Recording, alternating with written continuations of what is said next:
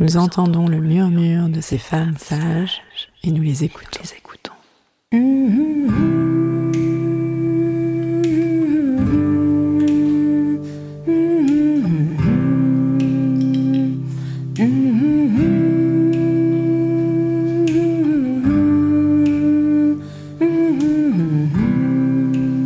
Elles sont gynécologues, sages-femmes, ostéopathes, psychologues, historiennes, toutes œuvrent à leur façon en faveur d'une prise en charge globale de la santé des femmes. Ce sont des femmes sages, car de par leurs expériences, leurs histoires de vie, elles ont quelque chose à transmettre.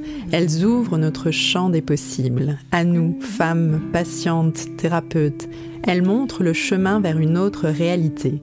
Elles prouvent par leur pratique quotidienne qu'une autre santé est possible.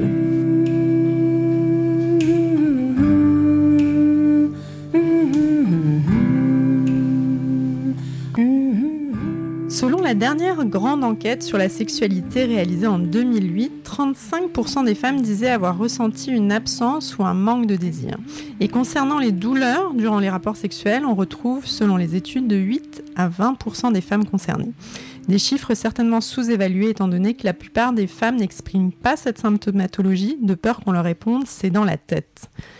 Pour en parler aujourd'hui, des difficultés qu'ont les femmes justement face à leur sexualité, je suis ravie d'accueillir Heidi Bérou. Bonjour Heidi. Bonjour. Alors, Heidi, vous êtes psychologue clinicienne et sexologue formée à l'hypnothérapie.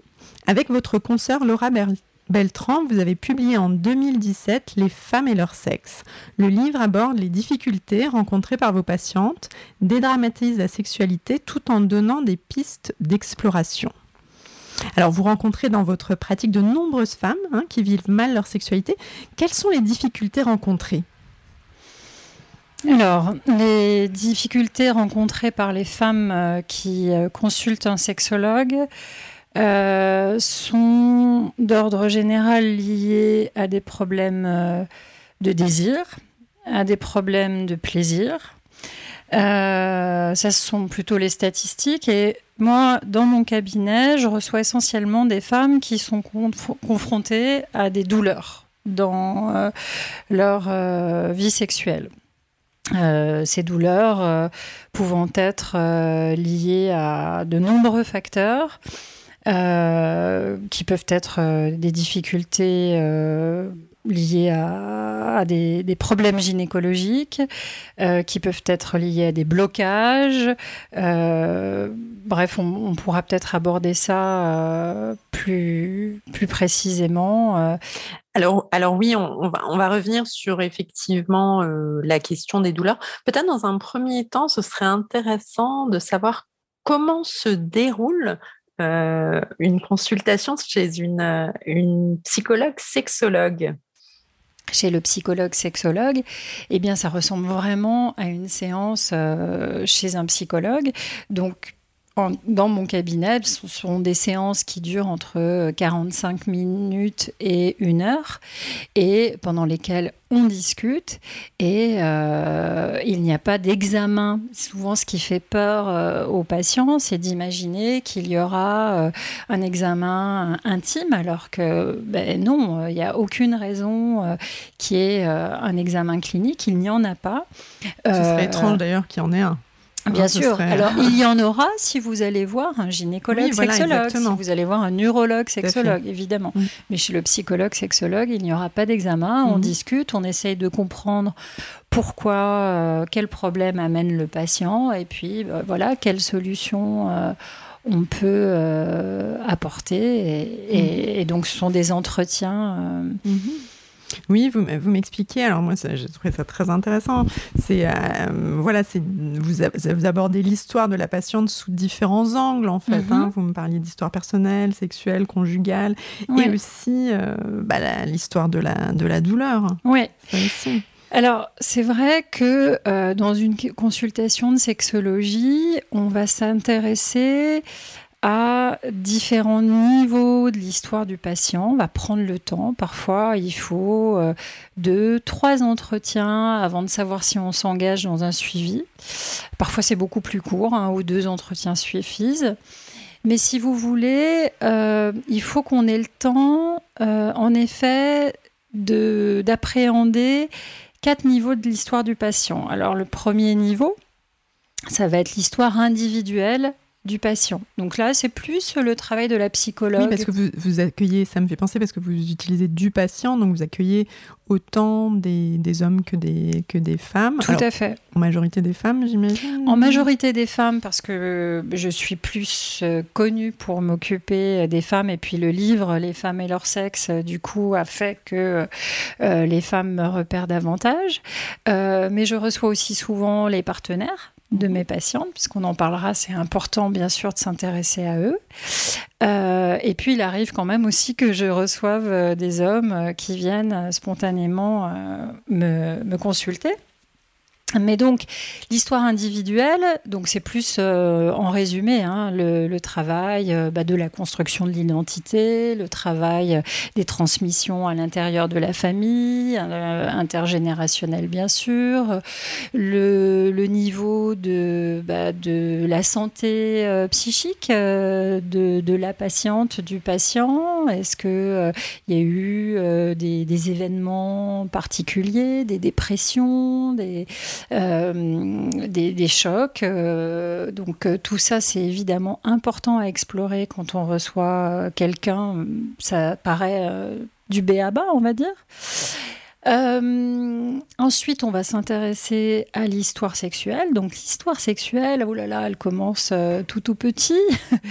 et donc, chaque personne bah, va décider un peu comment elle raconte cette histoire sexuelle. Il y en a qui vont la raconter bah, justement presque dès la naissance, euh, ce qui peut être tout à fait juste, et puis d'autres qui vont plutôt la raconter à partir du moment où ils ont commencé à penser au fait que la sexualité pouvait exister et puis d'autres parce que la sexualité a fait intrusion à un moment donné dans leur vie, euh, euh, alors que c'était pas du tout prévu, et puis d'autres, ça peut être euh, des traumatismes, etc. Enfin bon, donc on interroge cette histoire, c'est-à-dire comment, comment la sexualité est entrée dans leur vie, comment ils ont pu s'approprier ce sujet, euh, s'approprier euh, l'activité sexuelle tout seul et puis après euh, avec un, une partenaire. Et puis, bah, évidemment, comment ça s'est passé. Et donc, on, essaie de, comprendre tout ça et surtout de comprendre est-ce que la, la personne que je reçois s'est déjà intéressée au fond à cette activité-là? Parce que parfois, il y a des sexualités qui marchent pas bien, parce que ça n'a jamais été un sujet exploré. Mhm. Et du coup, euh, bah, on, se dit, bon, bah là, euh, on va vraiment pouvoir euh, parfois avancer très vite. Mhm. si, Parce que j'entends que c'est un apprentissage, en fait. Hein. Bien sûr. Oui, ouais. c'est un apprentissage. C'est important de le répéter, ça, paraît certainement évident pour vous qui, voilà, qui travaillez sur le sujet, mais je, je pense que voilà, c'est pas, c'est pas inné. Voilà, exactement. Non, mm. et, et ce n'est pas évident en effet de faire passer ce message. Ça, euh, pour moi, c'est de l'évidence, mais je sais que pour mes patients, ça ne l'est pas.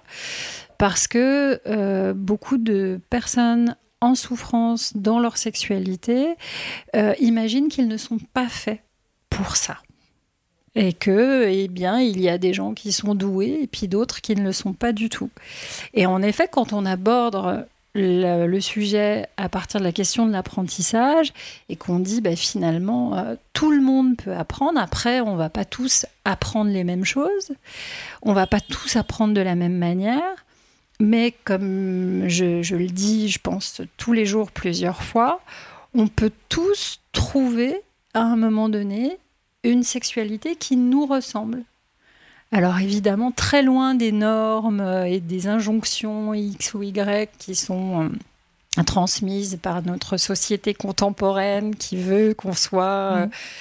en bonne santé, donc dans la sexualité. Enfin voilà, on essaye de s'éloigner de ça et de voir justement, en fonction de qui est chaque patient, comment la sexualité peut s'adapter à qui il, elle est euh, pour euh, bah, finalement euh, être à l'aise. et ça peut être bah, finalement ne pas avoir de sexualité, et ma foi, c'est tout, à fait, autorisé, mhm. ou en avoir beaucoup. Voilà, voilà. à son propre rythme. Voilà. Et alors, euh, vous dites effectivement aussi que, donc là on arrive euh, au chapitre des, douleurs, vous dites que faire l'amour n'est pas censé faire mal, voilà. Et mhm. pourtant, pourtant, de nombreuses femmes ont des douleurs au rapport.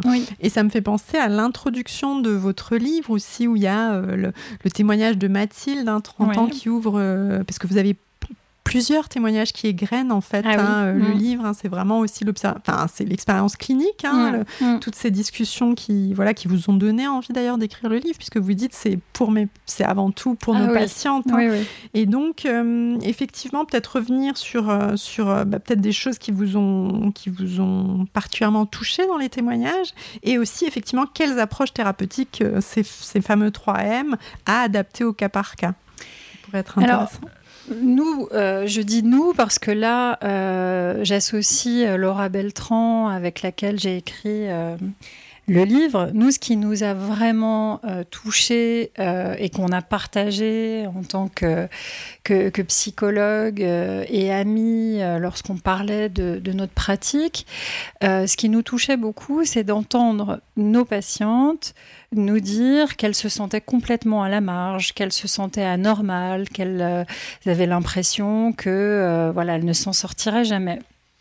Et euh, on, a eu envie d'écrire ce livre pour leur dire, eh bien, vous êtes vraiment très loin d'être anormal parce que, en fait, entre 15 et 20% des femmes rencontrent à un moment donné dans leur vie sexuelle des douleurs qui sont pour euh, la plupart passagères. Donc ça, c'est très important. Euh, c'est vrai que quand on a une douleur, alors qu'elle soit sexuelle ou même finalement qu'elle soit à un autre endroit du, du corps, euh, on a vraiment peur qu'elle s'installe et qu'elle ne nous abandonne jamais. Et donc à cet endroit-là du corps, eh bien, ça provoque encore plus d'appréhension et de, de complexes, de dévalorisation. Donc on, a rencontré euh, et, on rencontre toujours hein, des femmes euh, qui sont euh, complètement catastrophées par, par les douleurs. Souvent ça crée des conflits dans le couple, des tensions, des problèmes de communication. Donc c'est ça peut être tout à fait éprouvant et avoir des conséquences dans leur vie. Dans ces cas-là, on avait envie de dire aux femmes euh, que ben, la douleur euh, au rapport sexuel était fréquente et qu'en plus, il y avait des choses à faire. Et euh, donc ce à quoi vous faites référence, c'est les trois possibilités d'aborder la douleur. Alors, on a une collègue qui a parlé des trois M. Et donc, dans ces trois M, on a le muscle, la muqueuse et le mental. Donc le mental, eh bien, je ne vais pas y revenir, hein, c'est euh, ce que j'ai déjà, expliqué euh, me concernant mon travail de, psychologue, euh, sexologue. la muqueuse, eh bien, c'est tout ce qui concerne ce que va pouvoir faire la gynécologue, la dermatologue, c'est-à-dire diagnostiquer. C'est-à-dire que si à un moment donné, une femme rencontre des douleurs, la première des choses, c'est en effet d'aller voir le médecin pour euh, avoir un diagnostic. Avoir un diagnostic sur euh, bah, un problème euh, gynécologique, dermatologique, ou éventuellement, et ça, la gynécologue va bien le repérer et la dermatologue aussi, un problème qui va être plus lié aux muscles. Et donc à ce moment-là, le médecin pourra réorienter vers un kiné qui euh, aidera euh, à relaxer le muscle, à ressentir euh, ce muscle de manière à être plus confortable avec mhm. le muscle. Mais alors parfois le sexe est carrément totalement euh, fermé. Hein. C'est euh, dans le cadre du, vaginisme. Et alors c'est intéressant parce que je rebondis. Vous disiez effectivement que vous accueilliez des femmes, des hommes, mais aussi des, enfin des couples. Hein. Mhm, euh, et, là pour le coup, dans le cadre du, vaginisme, ça se vit aussi quand ça se vit en tout cas dans un couple. ça peut être un problème de couple et donc c'est à deux qu'il faut consulter, rechercher des, des, solutions. Alors c'est toujours c'est peut-être aussi un problème mm. plus commun que ce qu'on imagine et peut-être que les femmes, c'est toujours, la, toujours la question, est-ce que les femmes osent ou pas en parler euh, mm. Alors il y, y, a plusieurs choses hein, dans, dans, ce que vous dites. Déjà, euh, point très important,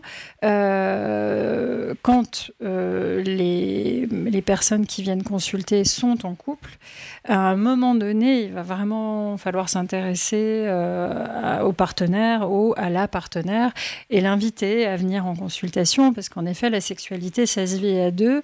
Et donc, c'est logique, euh, on va, euh, va pas régler euh, les problèmes avec une seule personne. voilà. Donc ça, c'est, on ne peut pas en sexologie euh, se passer de savoir comment l'autre, s'il y a un, une autre, euh, comment l'autre vit euh, le problème qui se pose.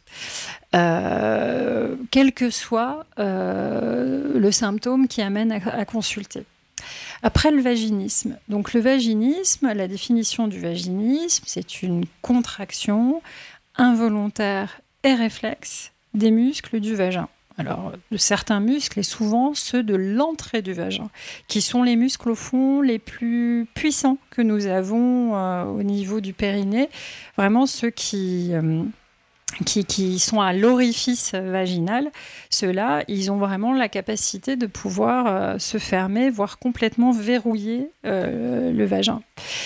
Et donc, c'est une c'est une, problématique euh, qui, qui se soigne. Hein. Euh, les, moi, j'ai vu énormément de femmes qui avaient un vaginisme euh, dans ma pratique et, et beaucoup qui s'en sont sorties. Sachant qu'il peut être primaire ou secondaire, c'est ça? C'est ça, donc vaginisme, comme en fait, toutes les douleurs, euh, on, a toujours tendance en effet à, s'intéresser, euh, à, vouloir savoir si c'est primaire, donc ça veut dire qu'on l'a toujours eu, et si c'est secondaire, c'est survenu après un épisode particulier. Euh, et donc, pour le vaginisme, en effet, tout comme pour n'importe quelle douleur, bah, le partenaire, on va essayer de comprendre comment il vit le problème. Est-ce que lui, et ça c'est aussi valable pour tout autre euh, symptôme sexuel, euh, bah, de savoir euh, comment lui ou elle d'ailleurs, hein, évidemment on n'est pas dans un schéma hétérosexuel, je précise bien, hein, comment lui ou elle va fonctionner sexuellement. Parce que il arrive aussi très fréquemment qu'on ait des femmes qui ont des douleurs, qui se sentent totalement responsables de la problématique sexuelle dans le couple.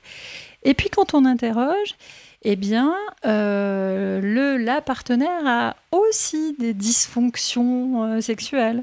Alors si c'est un homme, eh bien, euh, des problèmes d'éjaculation précoce, donc quand c'est à chaque rapport, au bout d'un moment, ça peut être un petit peu euh, bah, ennuyant, même angoissant, et donc c'est pas très étonnant qu'on n'ait plus trop envie, que on ait peur, qu'il soit triste, malheureux, etc ou de la même façon tous les problèmes de, pénétration.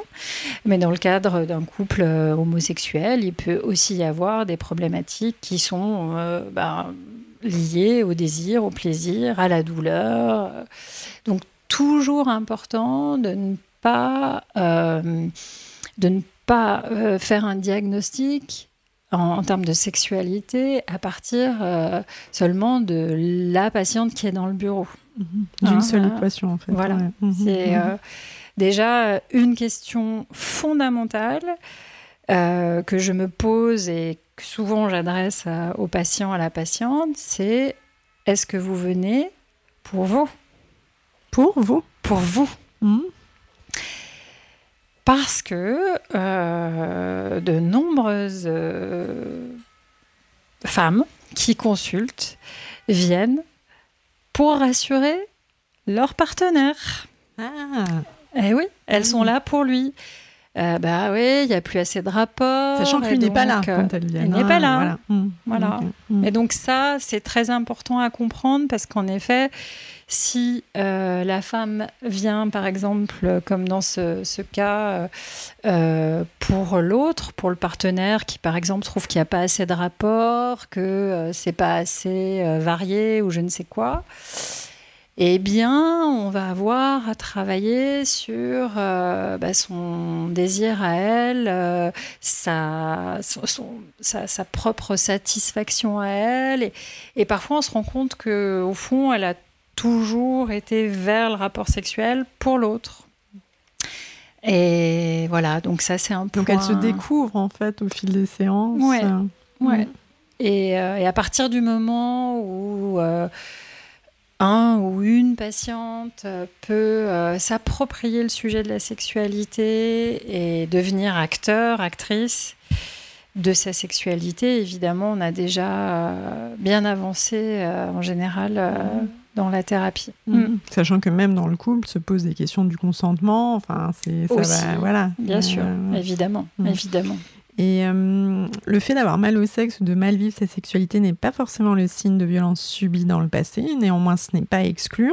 C'est d'ailleurs le fait de recevoir, de ce que j'ai compris, hein, ce genre de témoignage qui vous a amené à vous former en fait en, en sexologie, en santé sexuelle. Et vous nous parlerez peut-être aussi un petit peu de l'hypnose.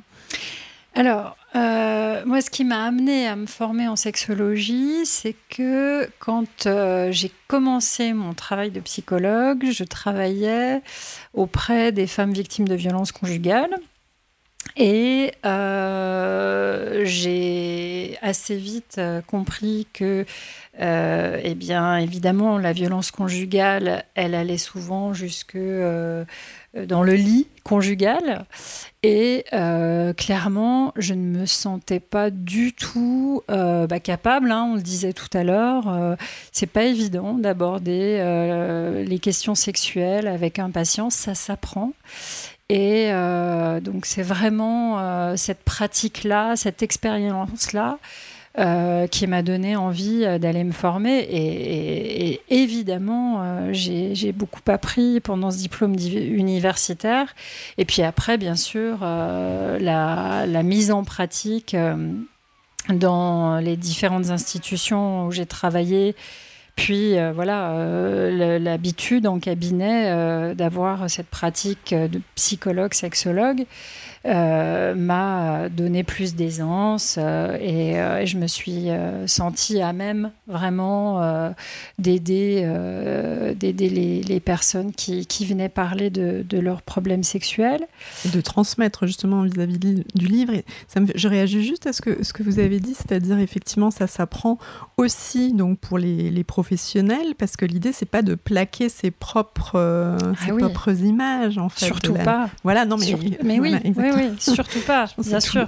Non, non, mais c'est évident. Hein. Euh, ouais, ouais, euh, la sexualité, euh, on le comprend tous, au fond, on le sait tous, au fond de nous.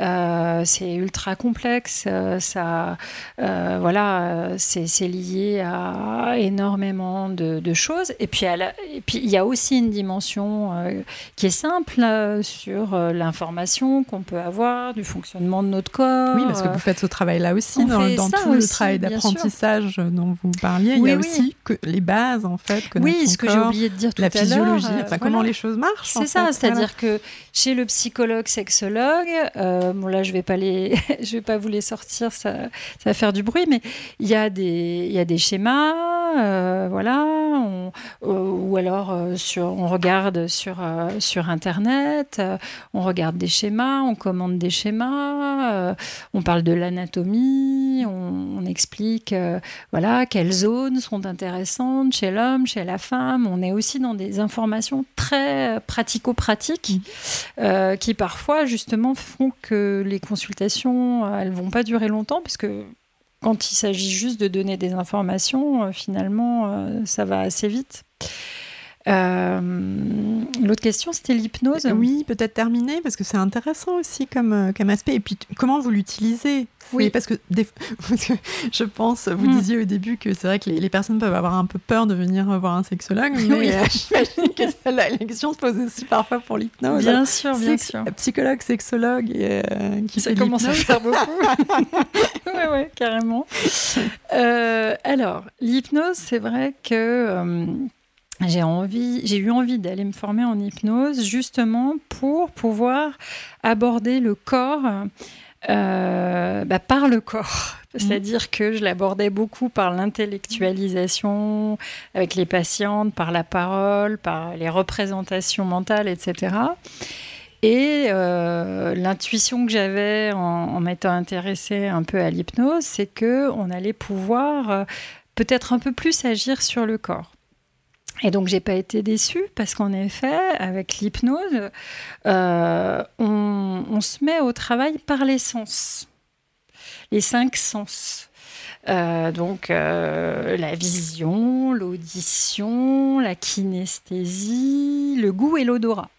Et quand on va convoquer des souvenirs, quand on va convoquer des situations, je dis n'importe quoi, mais voilà, qu'est-ce qui se passe quand vous êtes avec euh, votre copine, euh, votre copain? Est-ce que vous pouvez me décrire une situation? Et on va passer par tous ces sens. C'est vraiment euh, dans l'hypnose, on a ce travail-là en particulier. Donc, et puis c'est une expérience différente de l'entretien en face à face parce que justement, on va induire cet état particulier qui est un état donc de conscience modifié, euh, qui est un état évidemment qui n'a rien à voir avec l'hypnose spectacle. Et ça, il faut vraiment que les, les patients qui vont consulter un thérapeute, euh, psychologue clinicien ou même médecin formé à l'hypnose, on n'est pas euh, sur une, dans un endroit où le thérapeute va faire ce qu'il veut de vous. On perd complètement voilà, le contrôle. Absolument pas. les patients, à tout moment peuvent euh, intervenir. Ils gardent leur entière vigilance. Et d'ailleurs, pendant les séances d'hypnose, euh, ils participent, ils parlent. Voilà, c'est pas parce qu'on est dans un état de conscience modifié que on perd sa vigilance, pas du tout. Mais en fait, ce qu'on sait euh, avec voilà toutes les études qui ont été faites sur les états d'hypnose, c'est que le cerveau travaille autrement pendant ce temps-là. Et euh, du coup, euh, le fait de donner l'occasion à notre cerveau de travailler autrement, euh, ça va parfois aider certaines situations à se débloquer. donc, en effet, l'hypnose, c'est vraiment intéressant parce que parfois, quand on patine un peu dans une thérapie ou même pas forcément quand on a envie de faire cette expérience un peu différente, euh, de travailler un peu plus. Euh, en voilà en jouant avec l'essence en, en, se mettant euh, il y, a vraiment la dimension du jeu avec l'hypnose où voilà eh bien ça me fait là encore une fois évidemment penser à, une patiente qui me dit bah, depuis quelque temps, je ne sais pas pourquoi, j'ai très envie de retourner euh, à cet endroit où j'ai grandi. Euh, et je lui dis, bah, allons-y. Et du coup, l'hypnose permet ça. C'est-à-dire mhm. que euh, c'est une patiente avec laquelle j'en avais, j'avais déjà bien sûr fait l'hypnose.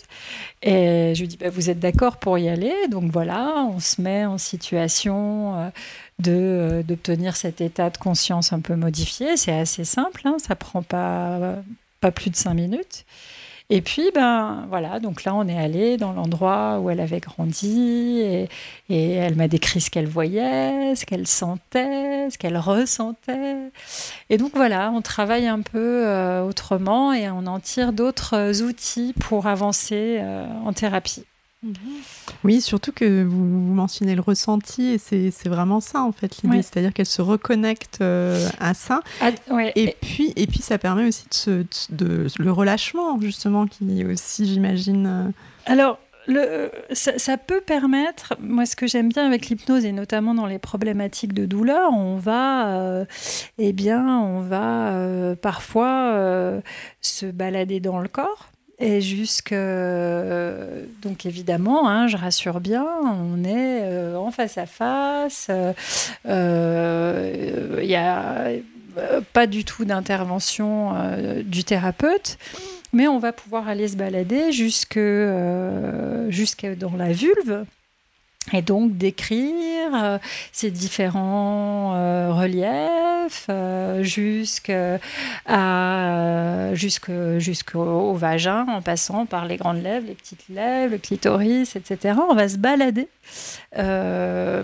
autour de la vulve et puis du coup on va aussi pouvoir aller jusqu'à ressentir en effet les sensations périnéales dont on parlait tout à l'heure et puis éventuellement proposer à la patiente euh, de visualiser la mobilité de son périnée, etc. Enfin, justement, en effet, on va pouvoir utiliser aussi l'hypnose pour faire avancer euh, les représentations de la patiente que la patiente a de sa vulve. Et aussi, moi, ce que j'aime bien avec l'hypnose, c'est justement tout le contraire de ce qu'on imagine quand on ne connaît pas l'hypnose, c'est que la patiente va aller à la recherche de ses propres solutions pour euh, bah, régler son problème. Et donc, de dire, bah voilà, alors là, vous êtes à l'endroit de la douleur, alors qu'est-ce que vous pourriez faire euh, pour euh, régler cette douleur, pour atténuer cette douleur et, et, donc, la patiente étant branchée sur ses sensations, c'est elle qui va euh, travailler et proposer euh, euh, ce qui pourrait l'aider. Donc, en effet, là, l'hypnose, l'hypnose est, vraiment un outil intéressant sur, sur les douleurs pour faire évoluer les douleurs avec les propres solutions de la patiente. Mhm. Avec une, oui, une possibilité en fait de, bah, de s'intéresser à cette partie du corps et éventuellement de la réapprivoiser pour, pour, ça certaines.